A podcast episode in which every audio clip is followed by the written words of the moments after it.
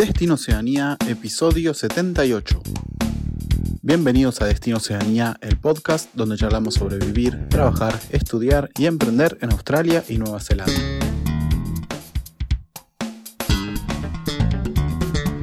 Bueno, amigos y amigas, espero anden todos muy bien. Hoy estamos de nuevo en nuestras experiencias Destino Oceanía. Hoy tenemos una muy particular eh, bueno, ya los voy a contar en breve, pero antes simplemente algunos anuncios breves. Les recordamos que por cualquier consulta nos pueden contactar a, contacto arroba destinoceanía.com, ya sea para charlar de un plan de viaje o para charlar con nuestra Immigration Advisor si necesitan alguna asesoría más técnica. Eh, también les recuerdo que nos sigan, por favor, en cualquier plataforma que estén, que eso nos sirve mucho y es una manera gratuita en la que pueden colaborar con este hermoso proyecto y que, bueno, se suscriban y, prendan la campanita donde sea que nos escuchen. Y bueno, en la experiencia Destino Oceanía del día de hoy vamos a tener a Damián Pez. Él es músico, trabaja en construcción y también es un eh, aficionado a la pesca y al free camping y todo lo que es turismo aventura, se podría decir. Digamos, lo que es subirse a un todoterreno y meterse en lugares inhóspitos a, a vivir esa experiencia. Así que sin más preámbulos los dejo con la primera parte de esta entrevista, que va a ser muy especial, ya lo van a ver eh, en los siguientes episodios, partes 2 y creo que parte 3.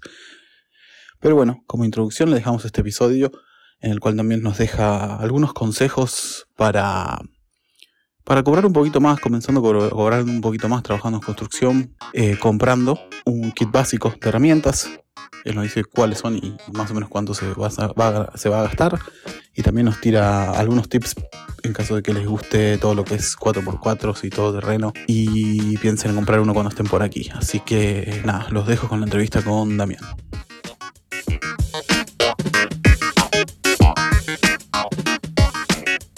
Bueno amigos y amigas, bienvenidos a este, este episodio especial de Destino Oceanía. Hoy tenemos una entrevista con un, gran amigo mío y alguien que admiro mucho y que tiene muchas, muchas cosas para contarnos. Y nada, yo lo conozco a él, lo conocí a través de la música, por un anuncio que puso y buscando gente si quería, que quería hacer música, porque recién había llegado a la ciudad o estaba hace poco. Y ahí nos conocimos, nos conocimos ahí, empezamos a tocar y de ahí somos amigos hace un par de años. Y nada, me parece que tiene un montón de cosas para, para contar y para aportar a los que, a los que están, a los que piensan venir para acá. Así que sin más preámbulos, quiero darle la bienvenida a mi amigo Damián Pez al podcast de Destino Oceanía. Gracias, Deira. Bienvenido, querido. Gracias, guacho. ¿Cómo estás? Bien, bien, un poco nervioso. No, ¿cómo nervioso? Sí, sí. Es una charla. No, una charla más. Escucho el podcast de hace un montón. Y nada, siempre lo escuché a ustedes haciendo, haciendo el podcast y nada, me pone nervioso estar acá porque es algo que escucho. no, quiero charlar con tu amigo como siempre. De una, macho. Che, y bueno, a mí, sin, sin más, ya hicimos la presentación, así que la primera pregunta que le hacemos a los que vienen al podcast es, es ¿cuál fue el motivo o por qué razón decidiste eh, emigrar a Nueva Zelanda? Y más que nada fue para por plata, digamos. Eh, laburé allá en Argentina, mi viejo tiene una compañía de construcción y yo soy músico. Entonces trataba de vivir de la música y por ahí tenía que ir a laburar a la construcción. Así que nada, venía escapándome de esa situación, digamos, de que no me alcanzaba para nada. Claro. Em, ¿Y cómo supiste de, de, Nueva Zelanda? Porque hay un montón de países. Me contó un amigo que se había venido hace unos años y se había venido a hacer la experiencia de las Cherry y todo la Working Holiday. Y el loco era programador, así que al toque pegó una visa de tres años y pudo sacar la residencia ahí y nada. Él me contaba cómo vivía y las facilidades que tenía para, para vivir básicamente y planificar y nada, me re gustaba, me re gustó la idea. Aparte de que es un lugar que nada, está muy desarrollado para hacer todo lo que me gusta a mí de escaparme a la montaña o irme a a dar vuelta por ahí a mirar la naturaleza. Claro, claro. Sí, eh, es perfecto para eso porque las distancias son cortas Y los paisajes Sí. son variados. eh, en, en esas cortas distancias ya tenés un montón de paisajes Sí, variados. sí, en el mismo día podés estar, no sé, pescando trucha o salmón en- metido en un lago de alta montaña y después te vas a surfear. Total. al mar. Al mar, exacto. sí, sí, sí, Eh, exactamente. muy loco para las distancias que estamos acostumbrados nosotros en Argentina. Exactamente. Sí, Exactamente. sí, sí. Es- ni hablar de las facilidades, ¿no? De accesos y cosas así que, que te da tener un vehículo, ¿no? en Argentina no pude tener vehículos. Tenía mi bicicleta, pero bueno, ni hablar con eso, como que se abre mucho más las posibilidades de, de a dónde se puede ir, hasta dónde se puede llegar. Hay refugios de montaña en todos lados, así que nada, hay lugares hasta que tenés acceso. Si podés llegar a esos lugares, te metés a dormir en una cabaña por nada de plata en el medio de, de la nada, Sí, literal. y encima está todo en buenas, en buenas condiciones. Sí, sí, hasta papel higiénico hay en los Sí. baños, hermano. Capaz que alguien va a hacer toda esa travesía solo para limpiarlos. y volver el mismo día. sí, sí. A veces parece eso. Sí, mal. Pero mal. bueno, ya vamos a llegar a eso. Primero te quería preguntar, eh, ¿cómo fue tu camino? ¿Vos llegaste con la Working Holiday? Sí, yo llegué con la Working A. Holiday a Oakland. eh, por suerte tenía más, de, más gente conocida que mi amigo, que ya había venido por mi amigo también, eh, que eran amigos míos de allá de Santa Fe. Y llegué acá un viernes y el lunes yo ya tenía trabajo en la empresa esta de mi amigo. Y estaban pagando one and a half las horas extra. Claro. Así que después de las 6 de la tarde hasta las 6 de la mañana nos pagaban una hora y media cada hora que hacíamos Sí. Nada, me metí a trabajar ahí A desde que llegué hasta que se me terminó la visa ahí adentro. Sí, pudiste Porque- ahorrar. Sí, pude ahorrar. En realidad gané un montón de plata. Ahorrar fue... es otra cosa. es otra cosa, sí. Claro. Eh, pero sí, nada, es en dos meses con la flaca ya no habíamos comprado un auto, eh, estábamos viajando para todos lados. No sé, me compré un bajo mucho mejor que lo que tenía en Argentina. Fue Muy, muy loco. Como Sí, al principio está bueno sacarte, das esos gustos que Sí. es imposible y acá es, Es re que, accesible. eh, sí, ¿viste? tal cual, tal cual. En Argentina yo tendría que, o sea, siendo músico, literalmente yo apuntaba a la docencia porque como músico en sí, como bajista, como sesionista o intérprete de un instrumento, es imposible. Es y más en, en lugares chicos, tenés que irte a Buenos Aires Sí. o cosas Y así. pegarla. Claro, entonces nunca soñé con, con esa capacidad, digamos. Nunca, no es que no soñé, sino que nunca la busqué, Claro. nunca porque... Era demasiado utópico. o qué Sí, yo, o era- conllevaba muchísimo sacrificio para, para hacer algo de eso y la verdad que nada, me cuesta mucho la, institu- la institucionalización. Eh, así que nada, eh, me pude dar el gusto acá. Claro. Claro, entonces em- empezaste ahí, laburaste en ese. mm, al, al palo. Sí, laburé palo a con- muerte. Después ellos me renovaron la visa. eh, a la mitad de que se estaba pasando esa visa, porque eran visas de un año. eh, me renovaron la visa de un año, digamos. A la mitad de esa visa, después del segundo año que estaba trabajando ahí. eh, en la mitad de esa visa la empresa cierra y tengo que buscar otra cosa. Sí. digamos. Y ahí fui a hacer eh, interiores. eh, todo lo que son paredes de construcción en seco. Usted eh, siempre, vos suelos siempre laburás- rasos. laburabas con tu, tu compañera en ese momento, en En- estos laburos. En la empresa, en Ultimate sí. En Ahí esa va. empresa sí. Eh, siempre con argentino y nada, por suerte eso me, me curtió mucho, más que nada con el nombre de las, de las, de las herramientas. de las Mirá, herramientas. justamente el, Sí. el episodio, un episodio que grabamos hace poco, fue el, último, pero no sé cuándo va a salir esta entrevista, así que no sé qué, qué episodio es, pero es el 44. Hablamos de el inglés necesario que tenés que tener para desarrollarte acá en un laburo hasta de construcción. Sí. Y, y uno piensa, no, ¿qué es, construcción? ¿Qué es? ¿Un hammer? ¿Una Sí. scissor? ¿Qué sé yo? Ruler? Todo eso. sí, pero después llegás sí. y acá no solo hay un montón de, de- de herramientas que por lo menos yo no sabía cómo, cómo se decían. Sí. Y te mandan a buscarla y decís, la puta. Sí, sí, sí, incluso tornillos, te- los nombres de los Sí. tornillos que cambian según la cabeza, Sí. entonces te mandan a buscar un Beagle. Y hay Y- 20 tipos distintos aparte. Sí, una, y medidas y todo, sí. Pero bueno, depende de qué laburo estés haciendo y todo. Ahí en construcción en seco generalmente es los, los tornillos más que mal, si son paredes con doble capa de durlo o van en madera o van en, en metal, generalmente son los mismos tornillos que se usan para todo. Claro. Entonces como que zafa bastante. Pero tiene nada, otra, otras cosas eh, que hay que aprender. Pero creo que con un idioma muy básico de, de inglés, siendo Hammerhand o Sí. haciendo paredes en seco, te va a ir bien. Sí, ¿no? Sí, sí. Porque aparte hay mucha gente que es de afuera, dentro de los laburos, y pasaron todos por lo mismo, como... Hay muchos que te dan una mano, te tiran, Sí. una onda. Sí, Sí. una cosa que recomendábamos era ponerle que vos tenés experiencia con herramientas, sabés usarlas, que te guardes una guita y que te compres un set básico. Por ejemplo, esos que son de batería, ponerle un maquita, o no, no importa la marca, pero alguno, esos que vienen de dos taladros, una, una sierra circular y una moladora, ponele.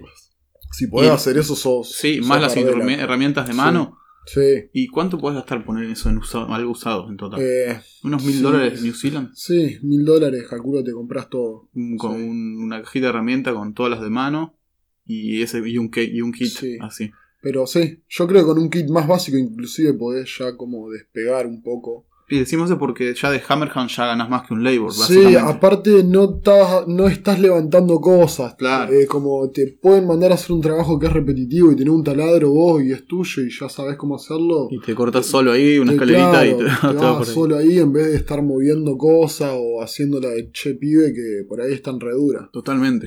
Si te querés cuidar, digamos, es, es bueno, digamos. Entonces- yo, yo apuntaría a eso. ¿Vos qué, qué recomendarías como un kit así básico para empezar a poder decir que te posturas como Hammerhand? Como Hammerhand, un Impact Drive, un taladro que Sí. tiene muchas revoluciones, usa para tornillos más que nada. Un taladro de mano común, un drill, martillo, una barra de hierro, Sí. una escuadra, una regla, una cinta de medir, Serrucho quizás. serrucho, sí. Y si podés tener una sierra circular. Sí, eso, también garpa. bueno. Hay unas chiquititas está- portátiles Sí, sí. son bien, Sí, bien útiles. pero no es necesario.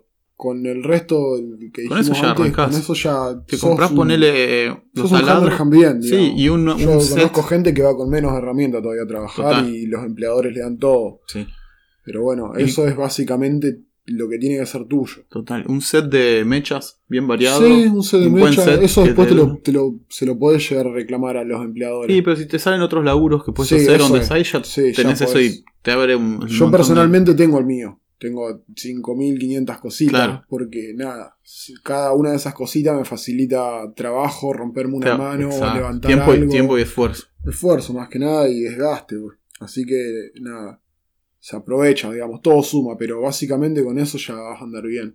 Exacto, así que ya saben lo que, lo que dijo Damián para arrancar. Y con, yo creo que en eso gastas menos de mil dólares. Y en eso yo creo que por 400, 500 dólares lo tenés a eso que dije. buscar. Facebook, O sea, eh, sí, buscar Facebook en Marketplace, Trade Me, Sí. eh, los lugares de empeño, el Salvation. Army, Sí, Eco Shop, Sí, todos esos lugares. Si comprabas nuevo, sí es más caro, pero no sirve comprar nuevo para empezar, digamos. Una vez No, cuando empezás, no, no es necesario. si firmás un contrato o algo y Claro. querés darte el lujito y de tener herramientas que sirvan, renegás un poco funcionen, claro, está, sirve. Totalmente.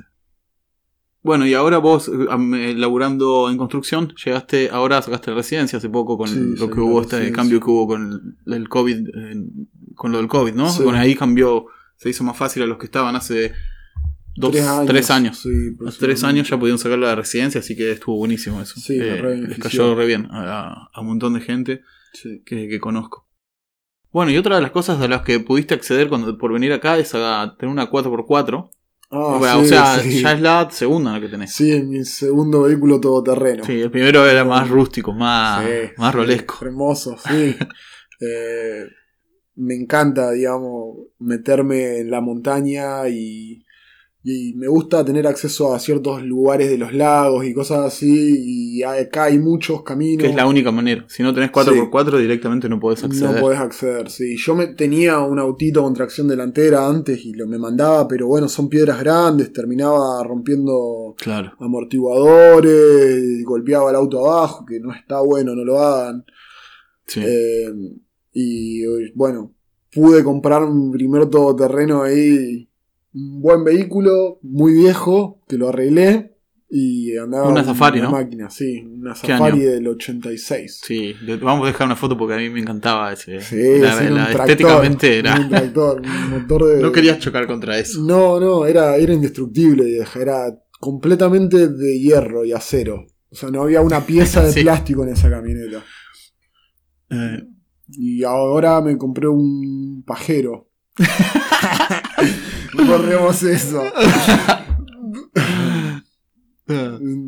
Nada, ahora Eso es una, pero esta es más nueva.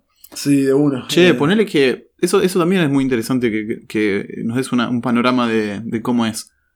Si alguien viene y quiere justamente comprarse eso, una ni la mejor, o sea, porque sé que el precio sí. de- no tiene límite, Sí, sí. pero una que no te dejen, ah, ¿viste? No La te deje a pie, que se la banque, que la lleves a estos lugares, porque está buenísimo tener, tener una, te hable. Hay lugares donde es la única manera en que puedes llegar y son hermosos. O Sí, sea, hay, sí. aún está aún menos intervenida la naturaleza. Sí, en esos lugares porque hablar, llega mucha menos gente. Sí. Entonces. ¿vos cuánto decís que pueden gastar y esperando algo así, no? Algo que no los deje a gamba. Si esperan, hay que comprar con tiempo estos vehículos porque nada, son caros, entonces tenés que, yo espero oportunidades como Y pueden estar muy golpeados también. Sí, sí, están, la mayoría están muy abusados.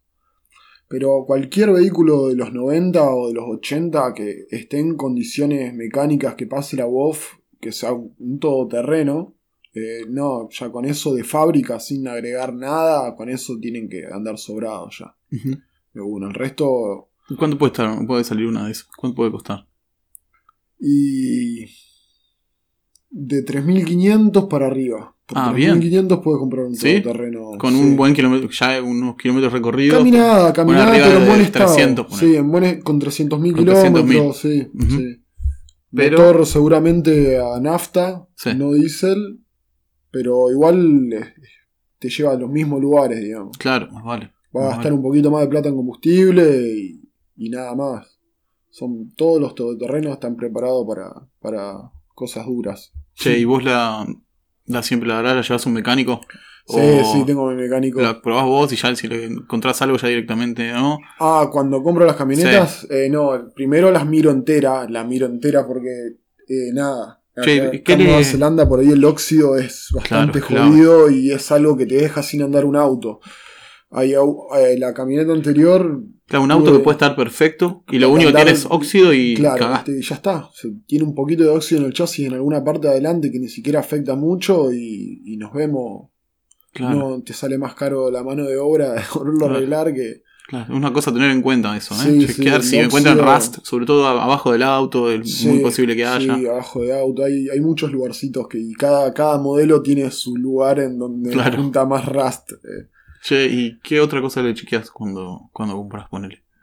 eh, miro las puertas, Ajá, las, a- las abro y las muevo para arriba y para abajo Mirá, para ver la- para ver cómo sella. No, para ver si se mueven las puertas, porque tienen mucho golpeteo esas camionetas por ahí. Ah. Entonces el movimiento ese hace que se, Se afloje todo y se empieza a romper toda la camioneta. Ahí va. Eh, Que no tenga leaks, ¿no? Eh, Sí, que no tenga pérdida, de muchas pérdidas de aceite. el- Casi todas van a tener. Tenés que fijarte dónde están esas pérdidas y, y nada, preguntar y hablar con el loco y tomar todo bastante con pinzas, pero creer.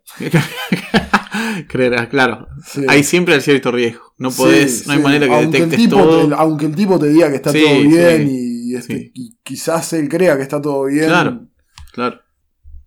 Ya, sí, sí, con una de esas vos ya te ibas a. Vos, ahora vos le pusiste una carpa en el techo. Sí, sí. Así que con eso te puedes meter en cualquier lado, básicamente. Donde sea. ¿Cómo Sí. es lo de, lo de, lo de- Vos vas a free camping, digamos. Sí, de una. Yo Mm. duermo en cualquier lado. Vos mirás de cualquier lado. sí. Che, contame un día eh, en esta, en una de, de expediciones, ponele. Si le decimos qué, hace- qué haces, contame. de pesca sí, contame. montaña. Sí, sí, contame, no sé, desde que salí de acá o desde que llegás ahí. ¿A qué hora salís a la ma- a la madrugada Eh, acá? de- sí, generalmente cuando salgo de acá y voy por el día, me voy acá a un lago que queda dos horas y algo, se llama Lake Coleridge. Lake Coleridge. el Coleridge. Y sí, salgo bien tempranito, tipo 5 de la mañana, para Sí. estar tipo 7 y media, 8 ahí en el lago ya. Y nada. ¿Y ahí vos vas, eh, llegás a ruta normal ahí o te metes por ruta No, de 4x4? tenés ripio. No, no hay 4x4 y podés llegar con cualquier vehículo a ese lado. Sí. Eh, para el 4x4 te sirve más. Hay otros lagos que sí están muy buenos y que sí necesitas 4x4, como el Sumner Lake, Sí, toda la zona de allá. Y un poquito más al norte también hay accesos por todos lados cerca de los ríos y están increíbles. claro. Más para la pesca, como hay muy poca presión de pesca, van solamente pescadores y está todo recuidado. Claro, claro. Está muy bueno. Y en- ahí es man- man- mandarse. ¿no? Cuando es un Sí, camino, mandarse. sí, es mandarse mucho Google Maps, Ajá. mucho Google Maps. Ahí lo pones en, en mirando, sí, satélite, satélite y, y, voy explorando donde hay ruta. Ah, Muchas veces son de gente del campo y te fijas dónde está la estancia y te caes.